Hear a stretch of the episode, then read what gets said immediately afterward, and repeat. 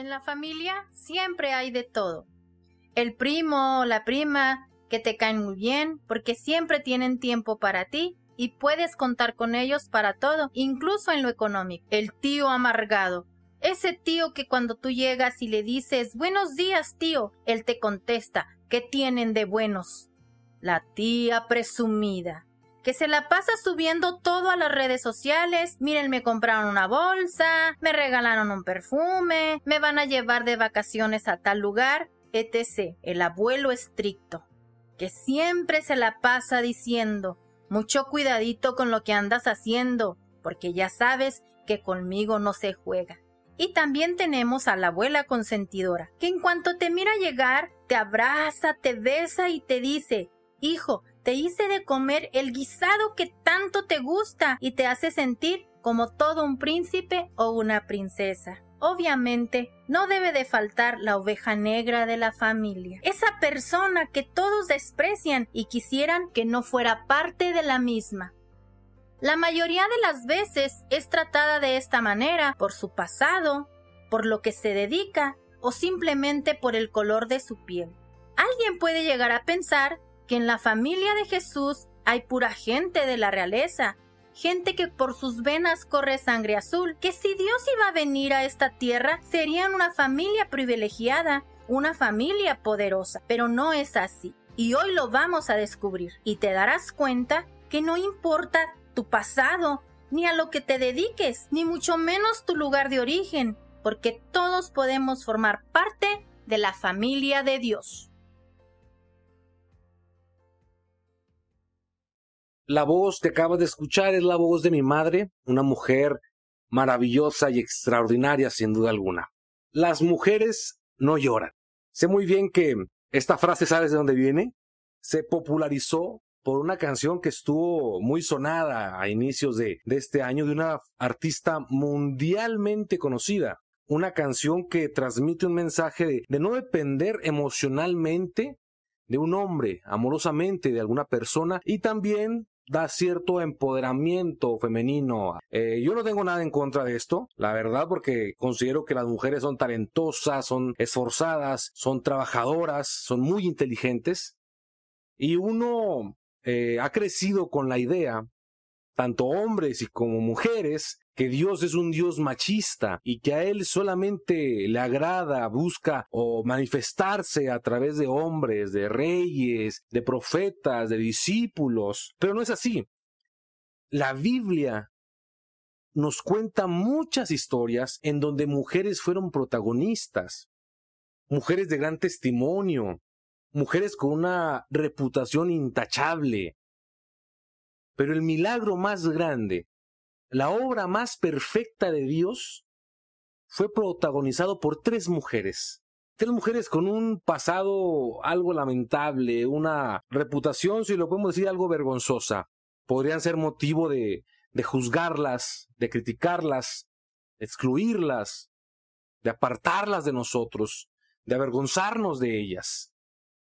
Son mujeres que hacen o hicieron cosas no agradables o pertenecen a algún lugar que no es digno del pueblo de Dios. Y nos podemos preguntar por qué Dios eligió a ellas a ser parte de la familia de Dios, porque te voy a dar un spoiler, estas mujeres son parte de la familia terrenal de Jesucristo. Ahí en Mateo 1, donde habla de la genealogía de Jesucristo, menciona todos los descendientes, los, los antecesores de Jesucristo. Tenemos a Abraham, a Isaac, a Jacob, al rey David, a Salomón, a muchos nombres de prestigio, pero menciona tres mujeres.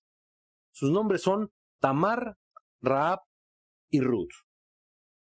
Y como te menciono, son mujeres con un pasado quizás eh, lamentable, vergonzoso. ¿Por qué Dios escogería hacer un pacto con ellas? Yo estoy seguro leyendo la historia de, de estas mujeres que sufrieron, que lloraron, que muchas veces las lágrimas rodaron por sus rostros, la tristeza visitó sus noches, y yo sé, y lo que ellas no sabían en aquel entonces, es que la gracia, el amor y la misericordia de Dios iba a quitar todo ese dolor, toda esa tristeza, todo ese llanto iba a desaparecer. Así que hoy vamos a, darle la bienvenida a estas tres mujeres a este podcast y vamos a, ver cómo Dios se manifestó en la vida de cada una de ellas. Y vamos a empezar por orden cronológico.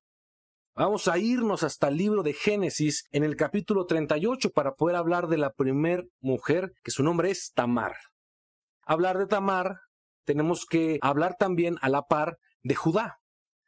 Judá es uno de los hijos de Jacob. Jacob tiene doce hijos. Estos doce hijos en un futuro representan la, la división política y geográfica del pueblo de Israel. El pueblo de Israel estará dividido en doce tribus, en doce estados. La tribu de Judá, la tribu de Simeón, la tribu de, Leví, de, Benjamín. Entonces, todos los que son parte de esa tribu, Judá fue padre de ellos, fue padre de, todos ellos. Entonces, teniendo esto en claro, Vamos a ir a Génesis 38. Dice el verso 1 que aconteció en aquel tiempo que Judá se apartó de sus hermanos y se fue a un varón adulamita que se llamaba Ira. Y vio allí Judá la hija de un hombre cananeo, el cual se llamaba Sua. Y la tomó y se llegó a ella, se casó. Y concibió y dio a luz un hijo, y llamó su nombre Er. Y concibió otra vez y dio a luz a un hijo el cual llamó Onán. Y volvió a concebir y dio a luz un hijo y llamó su nombre Sela. Entonces aquí vamos analizando la información. Él se aparta de sus hermanos, se casa y tiene tres hijos. Todo bien hasta aquí, ¿verdad? Nos cuenta más adelante que él busca mujer para su primogénito, para Er. Entonces, la mujer que él encuentra para su hijo es esta que acabamos de mencionar, Tamar. Pero de cierta forma, Er hacía lo malo delante de los ojos de Dios. Entonces esto era desagradable para él. Yo no sé exactamente qué es lo que él hacía.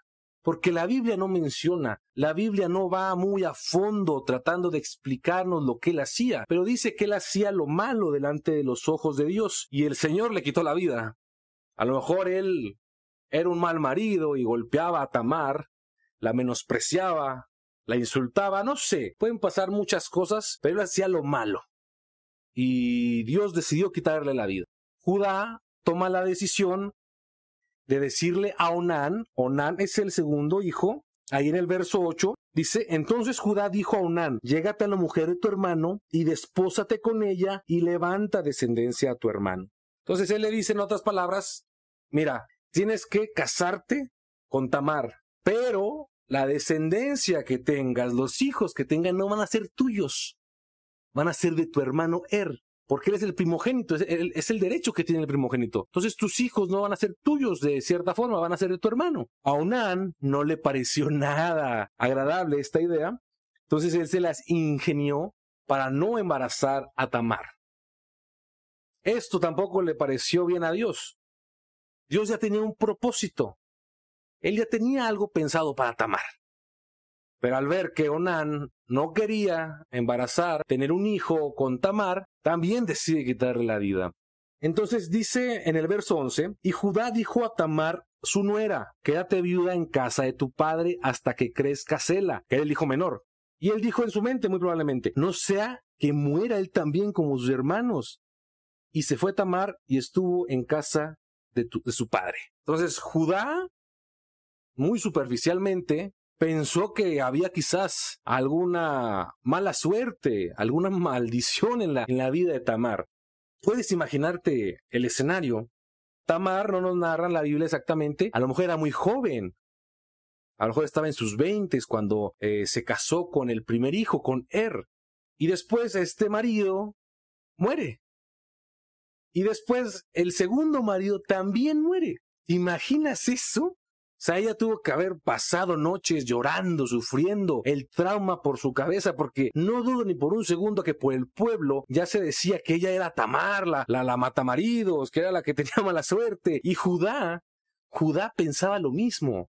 Judá pasó por su mente y decir, ok, la voy a mandar a casa de su padre, que se quede ahí, y en unos años le, voy a decir que, que le voy a dar a mi tercer hijo. Pero no le voy a dar nada, porque ¿qué tal si también muere? Entonces imagínate el sufrimiento, la agonía de Tamar. En aquel entonces, en aquella época, el mayor orgullo, el mayor reconocimiento de una mujer era poder tener hijos. Si tú no tenías hijos, prácticamente eras una mujer sin honra. desagradable. Entonces ella, estoy muy seguro, lo que más anhelaba, ni siquiera era tener un marido, ella lo que más anhelaba era tener un hijo en sus brazos. Poder amamantarlo, poder cuidarlo, cantarle en las noches, contarle historias. Y ella no podía tener eso. Ella llora, yo estoy seguro que ella llora. Lo que no sabe es que su dolor y su sufrimiento, Dios lo está viendo y Dios tiene un plan para ella. Ahora, ella tomó una decisión, bueno, yo lo leo y pienso que es precipitada, ¿verdad? Pero es lo único que le quedaba, es lo único que tenía que hacer. No la juzguen, no la juzguen por lo que va a hacer. Así que te lo voy a platicar. Dice la, la Biblia que en un tiempo, pasaron muchos años, probablemente, la mujer de Judá muere, fallece. Entonces, obviamente, él, la sepulta, pasa su etapa de, duelo, él ya eh, superó ese sufrimiento. Entonces va a la ciudad donde estaba Tamar, pero él no va con la intención de visitarla, de verla. Él no quiere saber nada de Tamar. Entonces él sube, ya es un hombre eh, quizás viejo, pero está soltero. Entonces Tamar ya sospecha, ya pasa por su cabeza que Judá no le va a dar al tercer hijo, que Sela, que es el nombre del tercer hijo, no va a ser su esposo. Por lo tanto, ella no va a poder tener un hijo, no va a poder tener descendencia. Entonces lo que ella decide hacer se quita, dice la palabra de Dios, que se quita su ropa de viuda. Yo no sé qué ropa usaban las viudas, cuál era su simbología, su forma de vestir, yo no sé, pero dice que se quita la ropa, se pone otra, a lo mejor muy extravagante, muy vintage, muy elegante, se viste muy bonita y se cubre el rostro. El cubrirse el rostro representaba que ella era una ramera, que ella era una prostituta. Entonces dice que se puso a la entrada del camino, a la entrada de la ciudad, para que Judá la viera. Obviamente Tamar aún era bella, no, no creo que haya pasado tantos años. Ella era bella, era, ella era atractiva. Y lo sé porque Judá se le acercó. Entonces él dijo, bueno, yo no estoy casado, yo no tengo compromiso, me acerco, se acercó a, Tamar, él pensando que era una ramera, ojo aquí, él pensando que era una prostituta, una mujer que, que ofrecía servicios sexuales por dinero o por alguna otra cosa, y él le hace la propuesta de que tengan eh, relaciones, y ella le dice, bueno, ¿qué me vas a dar a cambio? ¿Qué es lo que tú me vas a ofrecer? Y él dice, mira, te voy a dar un corderito.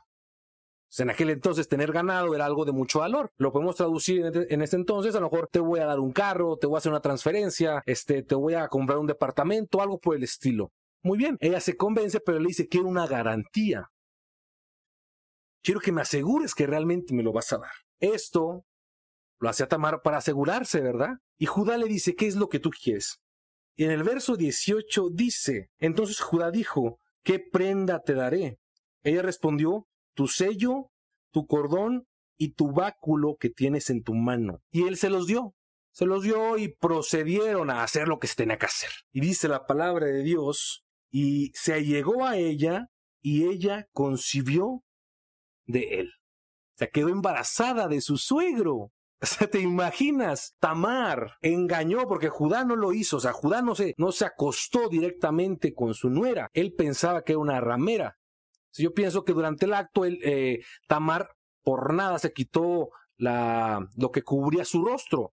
Ella engañó a su suegro para que pudiera tener relaciones con ella y quedar embarazada. Entonces, esto, puede decir, ¿cómo alguien como ella puede ser mencionada en la Biblia? Puede ser parte de la familia de Jesús. Pues sí. Entonces dice que terminaron lo que tuvieron que hacer, se levantó, se fue, ella se quitó esa ropa, supongo que ya en su casa se quitó sus ropas y se volvió a poner su ropa de viuda. Pasaron tres meses y luego de tres meses ella quedó. O sea, ya estaba embarazada, pero ya se le empezaba a notar su, su pancita a los tres meses. Judá sí había enviado eh, a alguien para que le entregara eh, ese corderito y el mensajero le dijo, ¿sabes qué? No encontré a nadie y nadie conoce a tal persona, nadie la ha visto y bueno, Judá dijo, bueno, pues ya ni modo. Al cabo de tres meses, todo el pueblo, toda la ciudad, se había dado cuenta que Tamar estaba embarazada, que Tamar, la nuera de Judá, estaba para, para dar a, luz un niño. Bueno, no, no a luz todavía, pero que tarde o temprano, en seis meses, iba a dar a luz un hijo. Entonces, al oír esto, Judá dice que les dijo a todos, tráiganla sáquenla del pueblo y vamos a quemarla. De cierta forma, si tú eras eh, mujer y tu marido eh, había fallecido, tenías que esperarte al siguiente y al siguiente hermano. Entonces este era un acto de fornicación, un acto de adulterio, fue lo que le dicen la gente del pueblo Judá. Entonces Judá enfureció. Yo no sé Judá por qué se enoja si él ni siquiera le quería dar el tercer hijo, pero bueno, él toma su papel y dice, Saque, sáquenla y vamos a quemarla. Entonces imagínate esa escena en la avenida principal del pueblo, quizás la gente arrastrándola, escupiéndole, golpeándola, diciéndole que era una persona sin escrúpulos, sin valores. Muy probablemente Tamar llorando ante tal humillación. Y está ahí, a los pies de Judá. Y dice la Biblia en el verso 25, pero ella, cuando la sacaban, envió a decir a su suegro, del varón cuyas son estas cosas, estoy encinta, estoy embarazada. Entonces, cuando ella muestra lo que le había dado, el báculo, el cordón y el sello de Judá, dice la Biblia que Judá lo reconoció y dijo, más justa es ella que yo, por cuanto no le he dado a Cela mi hijo, y nunca más la conoció. En otras palabras, nunca más volvió a tener relaciones con ella, obviamente, pero la historia no termina ahí. Judá decidió que ella no merecía ser eh, asesinada, ser castigada, porque él no había cumplido. Entonces narra que cuando ella está a punto de dar a luz, tiene un hijo. Y el primero se llama Fares. Y el segundo, Sara. Entonces no tuvo uno solamente, tuvo dos hijos. Dios decidió bendecirla con dos hijos. Y la historia no va a terminar aquí. Porque de estos hijos, de Sares específicamente, hay más descendencia y esa descendencia llega hasta el nacimiento de nuestro Salvador Jesucristo. Entonces tú puedes decir, ¿cómo, ¿cómo es que Dios permite estas cosas? ¿Cómo es que en la familia de Dios puede haber esta gente, una nuera que engañó a su suegro para que se acostara con ella y quedara embarazada? Bueno, así es Dios. A veces no lo puedo entender, simplemente hay que admirar cómo su amor, su gracia y su misericordia son para siempre, porque de la tribu de Judá iban a ser el Salvador del mundo. Ahora yo sé que te has quedado sorprendido con esa historia. Yo cuando la leí por primera vez quedé igual sorprendido, pero lo que sigue también estoy muy seguro de la siguiente mujer que vamos a hablar también te va a sorprender.